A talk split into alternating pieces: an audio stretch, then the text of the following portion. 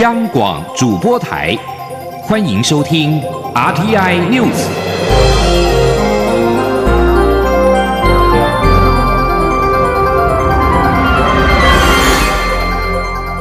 听众朋友您好，欢迎收听这节央广主播台提供给您的 RTI News，我是张顺祥。首先把新闻焦点关注到川习会。美国总统川普跟中国国家主席习近平在今天当地时间上午的十一点三十分，也就是台北时间的十点三十分，大概就是九十分钟前，进行了一场期待已久的会外会。全世界都在关注他们是否可以就持久的美中贸易战达成协议。这场会外会，双方以积极的语调开场。习近平首先发言表示，中美关系建交四十年。国际形势跟中美关系发生了巨大的变化，但一个基本的事实始终没有变，那就是合则两利，斗则俱伤。合作比摩擦好，对话比对抗好。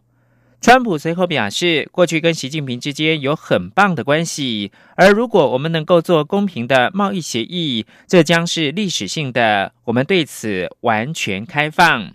专家们认为。在世界前两大经济体对双方商品征收高额关税，以致为期数个月的贸易紧张局势之后，最好的结果可能是暂时休兵，并且承诺持续的对话。继欧盟渔业黄牌名单除名之后，行政院长苏贞昌今天表示，申请口蹄疫拔针非疫区准备中。让台湾的猪能够重新出口，强调用对的方法就能够擦掉国际社会对台湾的坏印象。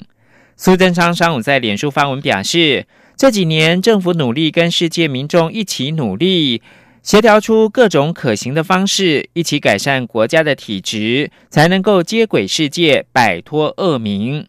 从税务、畜牧、财政到渔业的迈进。都是多少公司部门携手推动的成果，让台湾迈开大步，在世界上走路有风。苏贞昌说：“这是所有国民奋斗的成绩，也是大家共享的荣耀。”苏贞昌表示，欧盟税务不合作灰名单除名，美国汇率操纵国名单除名，欧盟渔业黄牌名单除名。接下来，请大家一起集气，做好防疫。因为就要申请口蹄疫疫区拔针非疫区，让台湾的猪肉重新的走向国际。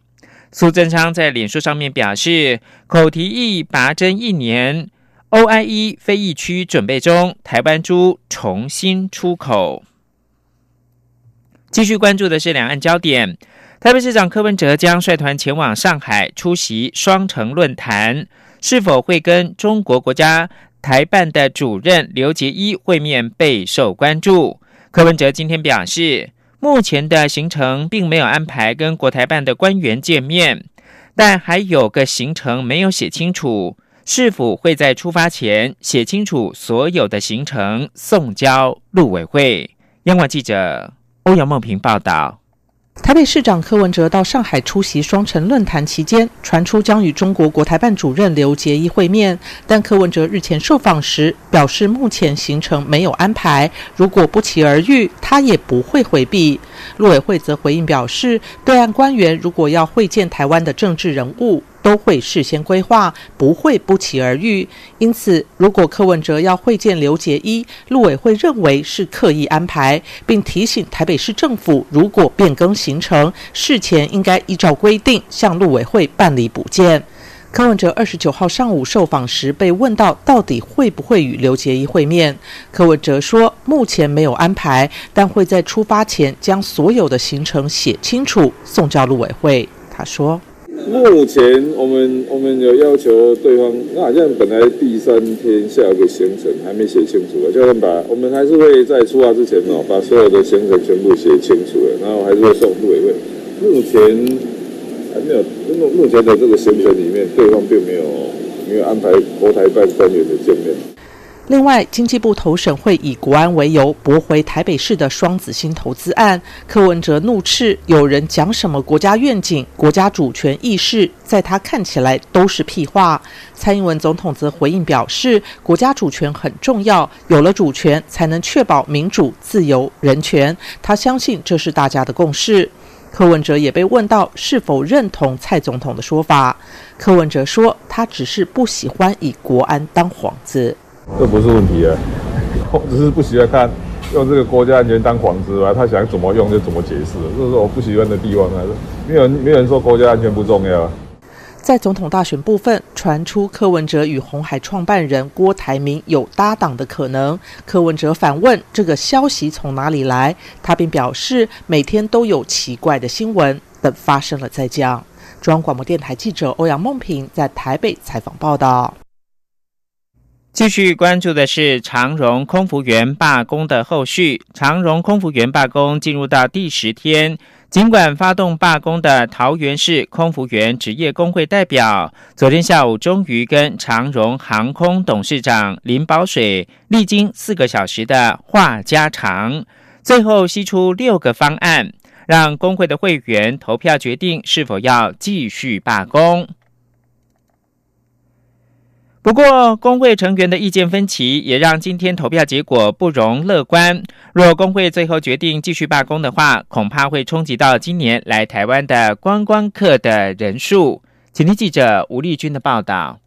超过两千三百名长荣空姐已经罢工超过两百一十个小时。截至二十八号晚间，长荣航空也因此取消了八百五十二个航班，影响十七万七千零四十三人次。尽管空服员工会已经向资方长荣航空做出重大让步，不再坚持劳工董事竞搭便车、过夜航班及日资费等关键的四大诉求，长荣航空董事长林。林宝水也终于在二十八号下午与四名工会代表会面，协商出六个方案，让工会会员于二十八号晚间到二十九号中午投票决定是否继续罢工。不过，二十八号晚间十点投票前夕，工会成员意见却呈现分歧，也让劳动部原先乐观期待最快二十九号下午劳资双方即可签订团体协约。约出现变数，交通部政务次长王国才则表示，去年来台观光客首度突破一千一百万，达到一千一百零七万，今年原定目标一千一百三十八万。不过，今年一到五月来台观光客人数较去年同期成长一成二，原本乐观期待今年来台观光总人数可望上看一千两百万人次。不过，若罢工持续，续恐将冲击这项目标。王国才说：“今年一到五月的来台观光客总共是四百九十九万三千六百五十四人，比去年增加五十三万一千八百零六人，增加了十一点九二 percent。那表示说一个月快一百万，那加十二个月就一千两百万。所以本来在今年我们期待突破一千两百万，那但是现在公安局整个在算。”这次罢工所影响的国外到台湾的观光客有多少哈？那我们是期待这个罢工影响到观光的部分哈，能够减到最低哈。那我们今年可以吐到一千两百万的观光人次。由于工会最后将采多数决，预计二十九号下午两点公布投票结果，外界则期待这场罢工能够尽早落幕。中央广播电台记者吴丽君在台北采访报道。高雄市长韩国瑜昨天受访的时候，抱怨中央没有承诺要人给人，要钱给钱，协助高雄防治登革热。行政院长苏贞昌今天回应表示，没看到高雄专心防治登革热，却闹出所谓小三通笑话，该做的没做，不该做的乱做。高雄市府应该专心防治登革热，才不会让市民的期待落空。记者欧阳梦平报道。针对登革热防疫，高雄市与中央不断隔空交锋。高雄市长韩国瑜二十八号接受国民党副主席郝龙斌访问时表示，如果行政院长苏贞昌说出要人给人、要钱给钱来处理登革热，他一定会感动的掉下泪来。但是苏贞昌没说，他体认到高雄防疫要靠自救，感受不到行政院的大力资助。苏贞昌二十九号到台南市参访市立美术馆时，被问到对此事的回应。苏贞昌表示，他还是请韩国瑜专心守住高雄，因为目前全台湾登革热本土病例都在高雄市，而且数量持续增加，令人忧心。苏贞昌并提到，高雄市观光局长潘恒旭参与小三通乌龙争议，要高雄市府做该做的事，不要让高雄市民的期待落空。苏贞昌说：“没有看到专心登革热防治有效，却闹出所谓的小三通首航的笑话。而一级主管虽然已经道歉，但可以看出整个高雄市政府该做的没做，不该做的乱做。所以话也不必再多讲，应该专心治好登革热，才会让高雄市民的期待不落空。”也不会让周边的城市担心蚊子登革热的疫情往外扩散。记者问苏贞昌是否会拜访日前在民进党内总统初选落败的行政院前院长赖清德，苏贞昌说他已经打电话约了赖清德，两人会见面，但是要等赖清德安排时间。苏贞昌并表示，他们是老朋友，他很了解赖清德的心情，这个过程他也有经验，或许可以和赖清德分享。中央广播电台记者欧阳梦平在台北采访报道。国际新闻。南方共同市场跟欧洲联盟经过二十年的谈判之后，二十八号达成了一项涉及到百分之二十五全球经济跟七点八亿人口，几乎是占世界人口百分之十的历史性贸易协定。巴西总统波索纳洛跟法国总统马克宏二十八号在日本大阪举行的二十国集团会议前，讨论了这个议题之后，发布声明。这项协定将取消南方共同市场进口欧洲产品的大部分的关税，尤其是工业、农业跟粮食产业的部门。南方共同市场是由巴西、阿根廷、巴拉圭跟乌拉圭在一九九一年签署亚松森条约成立，目前是世界第三大的经济体，仅次于北美自由贸易协定跟欧盟，其 GDP 总值是二点八兆美元。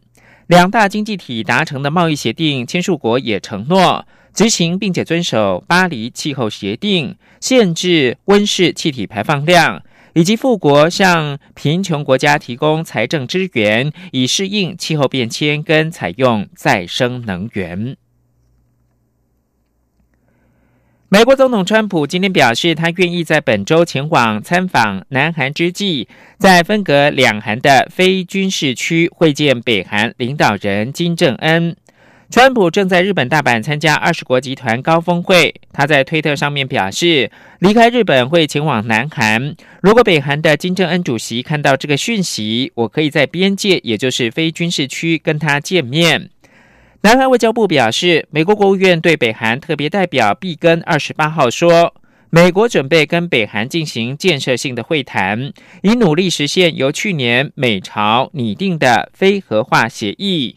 今年二月，在越南河内川金二会谈判破灭，双方协商自此陷入僵局。川金二会破局主要在于美国呼吁北韩应该先完全的去核化。但北韩领导人金正恩主张应该先解除对北韩的制裁。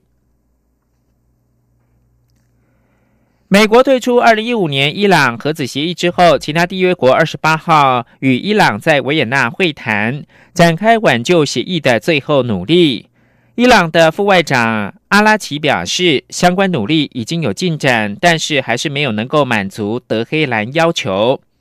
在跟英国、中国、法国、德国跟俄罗斯的高阶外交官会谈近四个小时之后，阿拉奇二十八号告诉记者，已经跨出了一步，但还不够，没有能够满足伊朗的期待。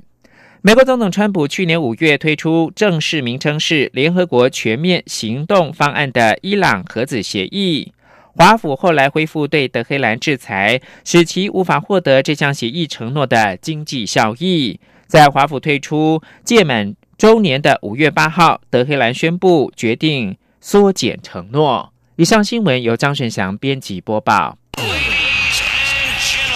这里是中央广播电台。台湾之音，